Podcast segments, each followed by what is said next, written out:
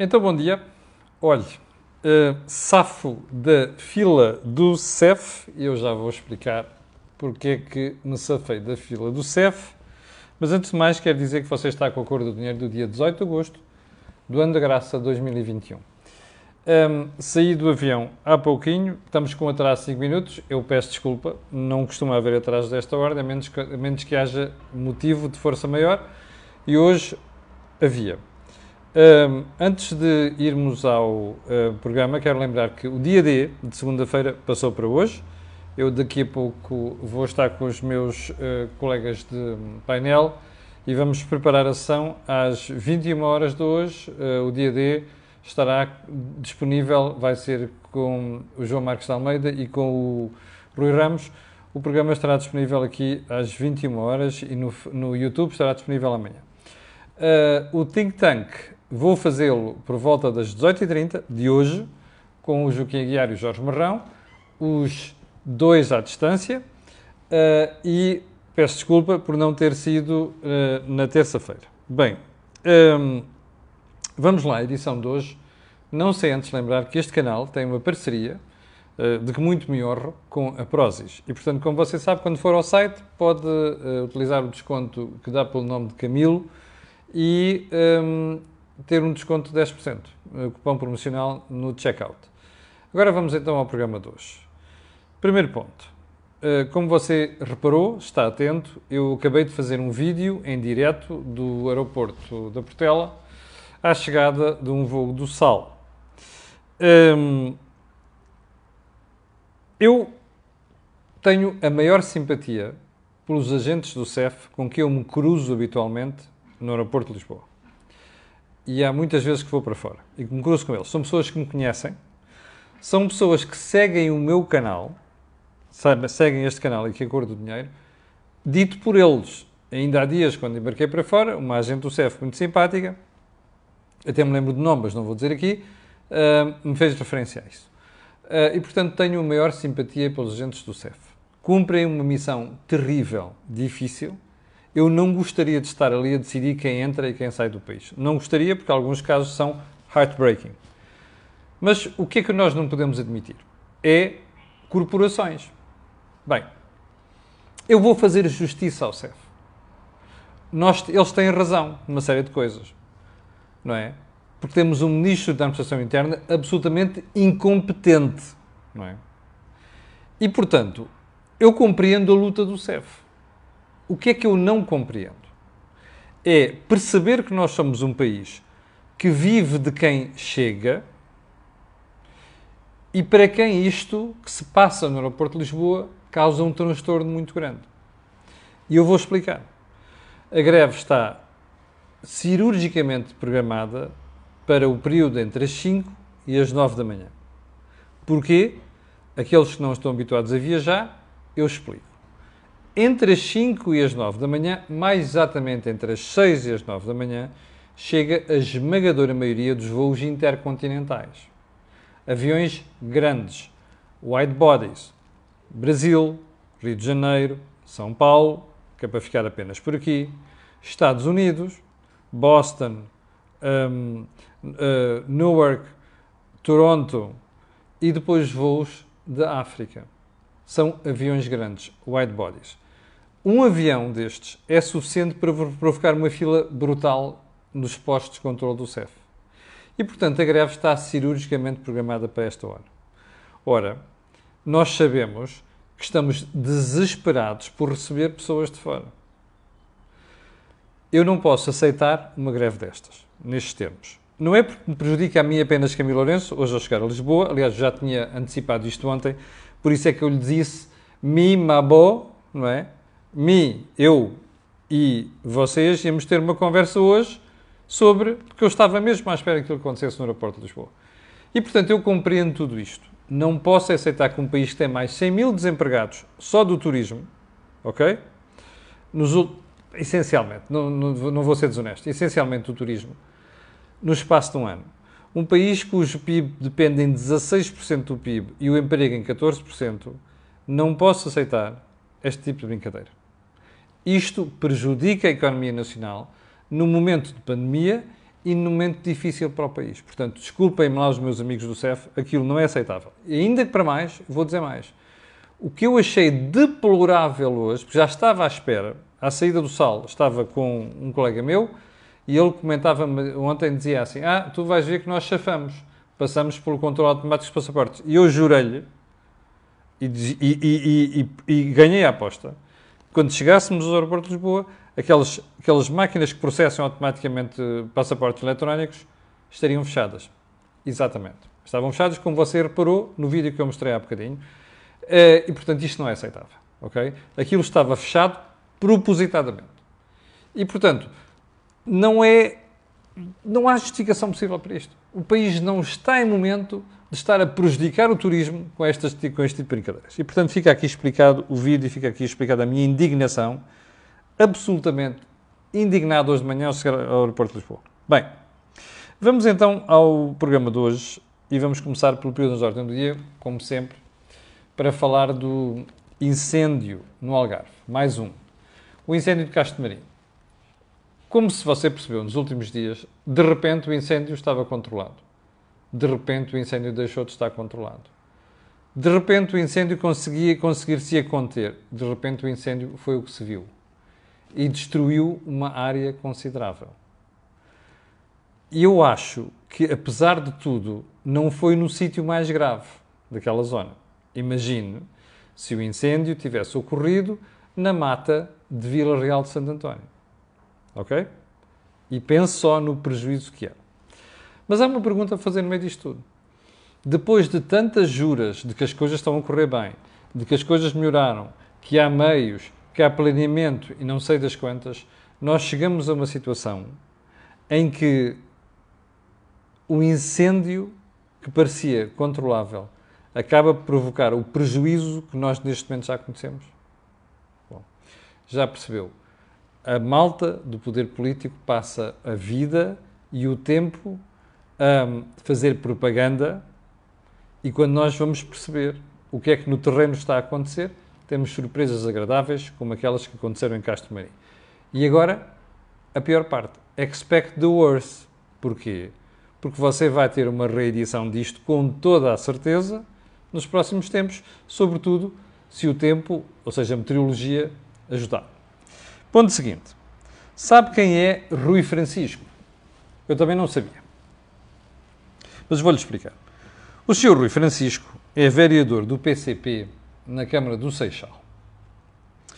E o Sr. Rui Francisco fez um post que depois apagou, que dizia assim: depois de uns desentendimentos com o candidato do PCP à Câmara do Seixal. Isto está SIC. Começo a acreditar seriamente que devíamos ir atrás, deste, atrás destes pulhas e dar-lhes no focinho. Eu estou pronto. Se o PSD não sabe comportar em democracia, e se sistematicamente assumem essa postura do fazemos o que queremos e insultamos quem quisermos, a solução é mesmo partir-lhes a tromba. O Sr. Rui Francisco não é um cidadão anónimo. O Sr. Rui Francisco nem como cidadão anónimo podia dizer estas coisas. O Sr. Rui Francisco é vereador. E o Sr. Rui Francisco é candidato à Câmara do Seixal. Isto não é linguagem de todo aceitável. Mais, esta coisa de ameaças físicas, que depois a pessoa diz a seguir: Ah, eu não quis dizer bem aquilo, mas entretanto já incitou o ódio junto das hostes. Eu conheço muito bem aquelas câmaras, aqueles conselhos, ok? Aqui há uns anos, em pleno período da Troika, fui lá a um evento da Sociedade Bahia de Tejo fazer a moderação do evento, que era como coordenar os investimentos naquela zona, boicotado pelas câmaras do Barreiro, do Seixal e por aí adiante. E eu lembro-me de como é que fui recebido. Na rua de acesso ao teatro estavam grupos de gente cirurgicamente comandada pelo PCP e pela CGTP, com insultos verbais. Eu, de repente, pensei que tinha sido transportado para o período do prego. Bom, portanto, isto é para lhe dizer o quê? Isto não pode ficar impune. E eu acho que a Procuradoria-Geral da República tem de ter atenção a estes casos. Não é só aos outros mediáticos, é estes casos também. Porque isto de dizer partir-lhes o focinho ou partir-lhes a tromba e depois dizer que se o PSD não. É relevante ser PSD, podia ser outro partido qualquer, até podia ser o Bloco de Esquerda. Dizer que quem está a prometer dar um focinho a alguém é que diz que o outro não sabe viver a democracia. Percebe isto? Isto é de, de idiota, não é? De idiota para cima. Bom, além de que isto é a prova de que este fulano não sabe o que é viver a democracia. Bom, mas como se esta coisa não bastasse. Você recorda-se um programa de onde eu tinha dito que o João Magalhães não podia utilizar a linguagem como utilizou contra o cavaleiro João Moura. Pois sobre este mesmo assunto, vi ontem, tarde já depois do programa, um post do senhor deputado José Magalhães, uh, deputado pelo Partido Socialista, dizer uns cacetes terapêuticos, terapêuticos não resolveriam o problema. Você sabe qual é a minha teoria sobre José Magalhães? É um tipo que vem do PCP. E eu acho que ele saiu do PCP, mas o PCP não saiu da cabeça do José Magalhães. Isto é o mínimo que se pode dizer. Isto não é comportamento de gente que sabe o que é democracia. Isto não é comportamento de um deputado. E, novamente, aqui, acho que a Procuradoria-Geral da República devia dedicar alguma atenção a isto e não me venham desvalorizar estas histórias, ok?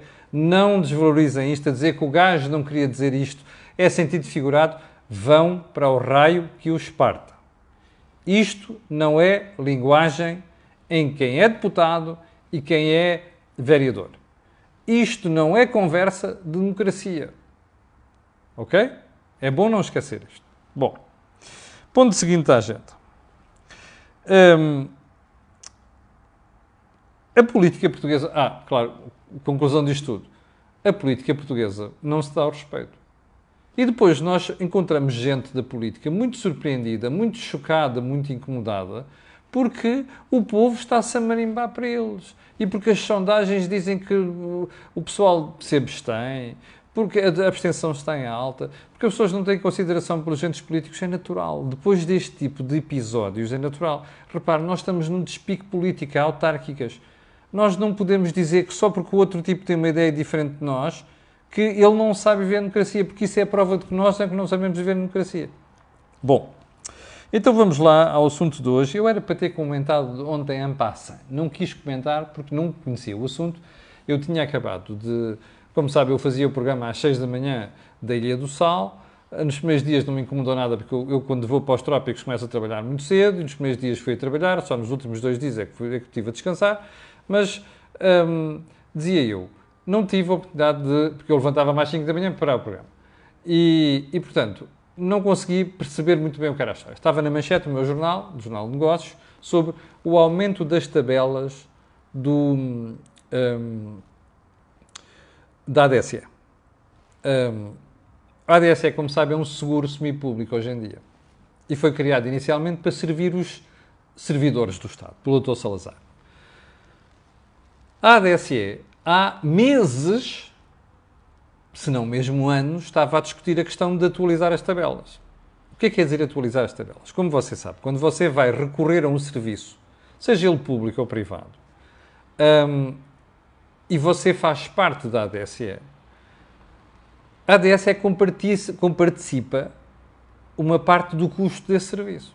Ora, como qualquer pessoa, mesmo que não perceba nada de saúde, deve ter entendido nos últimos anos, o custo dos atos médicos subiu brutalmente.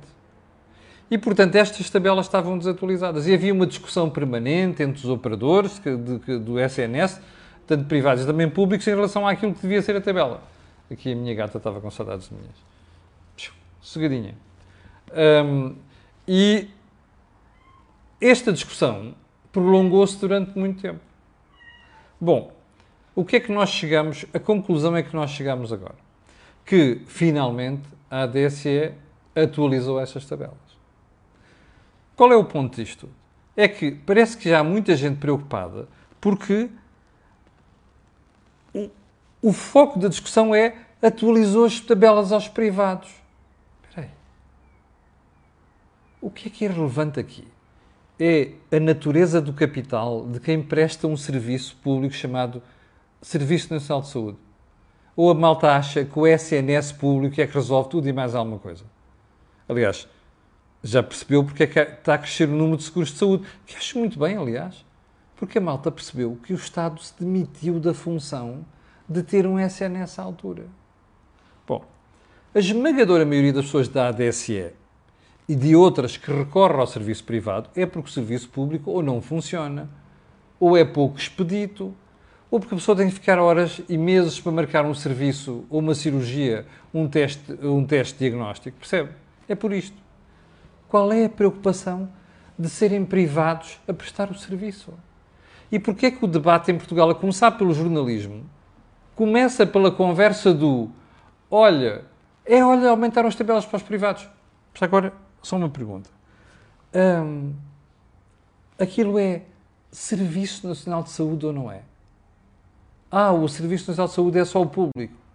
Ah, então vamos lá chamar outra coisa. É Sistema Nacional de Saúde, que é isso que devia ser chamado. Não é?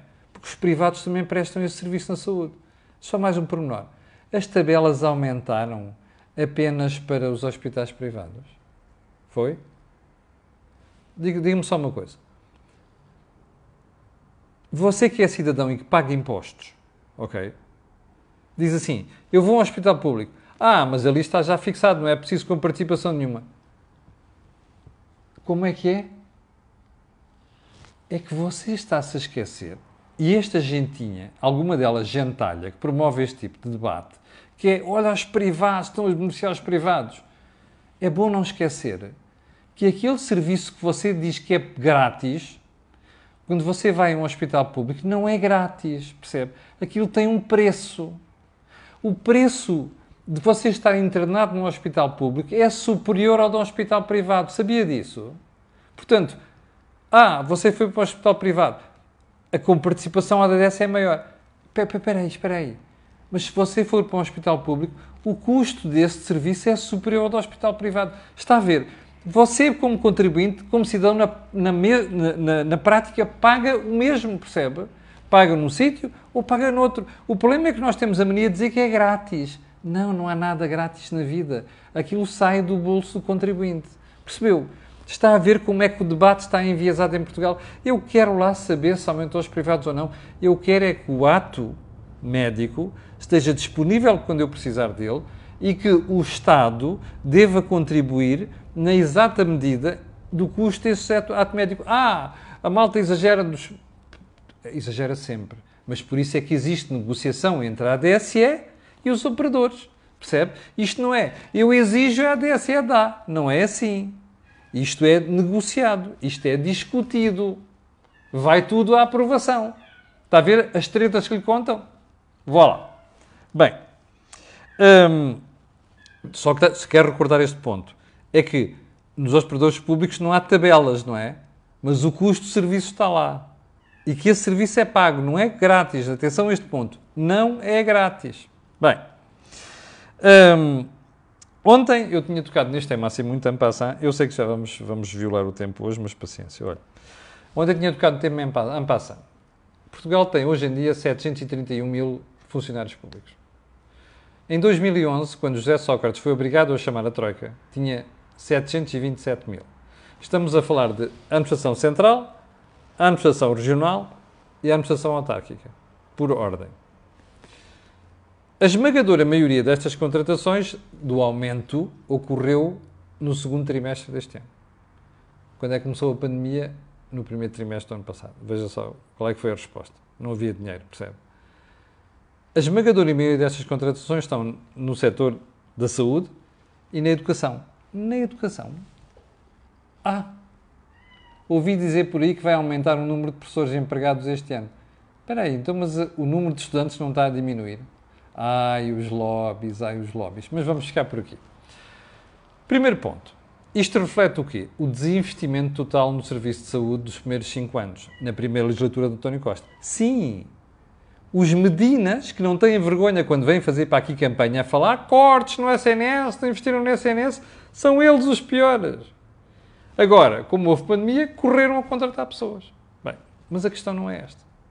A questão é que isto mostra que o Estado não tem qualquer critério, percebe? A estruturar os seus serviços. E porquê? Se o Estado quisesse estruturar os seus serviços, sabia que há gente a mais em certos setores e há gente a menos em outros.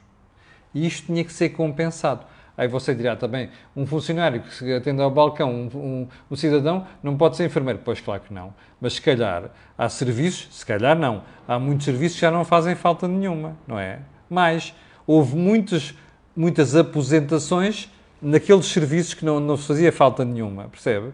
E depois não se contratou onde, onde faz falta. E o que é que acontece? Depois é tudo a trouxa que foi o que aconteceu nos últimos meses. Bem, há alguma reforma do Estado por trás disto tudo? Há algum plano organizado, coerente, sustentado para fazer isto? Bola. Zero. Há uma pergunta que eu tenho para fazer. Quanto é que custam estes funcionários públicos contratados a mais em milhões de euros. Já reparou? São salários. Salários repetem-se todos os meses. É despesa corrente. O Estado já o informou assim quanto é que dos seus impostos vai sair para pagar esses funcionários. Não lhe disse, pois não. Pois é. E você e muitos, muitos cidadãos que são distraídos nunca fazem esta exigência ao Estado. Eu já uma vez expliquei aqui que a melhor forma de pôr os portugueses responsabilizá-los pelo que o Estado faz é dizer assim: obrigue cada político, quando toma uma decisão, dizer quanto é que ela custa. Percebe? Este é que é o ponto. Enquanto não obrigarmos o Estado a fazer isto, vamos continuar a ser comidos por esta brincadeira. E agora vem a surpresa mais agradável disto tudo. Imagine você que de hoje para amanhã temos outra vez um problema financeiro. Ok? Um problema orçamental. E que você vai ter que conter despesa. O que é que você vai fazer? Vai cortar salários? Hum, a última experiência correu muito mal, não foi? Com o Tribunal Constitucional a negar uma série de coisas: cortes de salários, cortes de 13 terceiro mês, cortes de pensões, despedimento de pessoas. Não foi? Que a Troika obrigou a fazer. Não foi? O que é que teve que fazer? Aumentar impostos. Bom, perguntinha. Se voltarmos a ter um aperto destes, qual é que você acha que vai ser a solução? Adivinhou! Vá lá!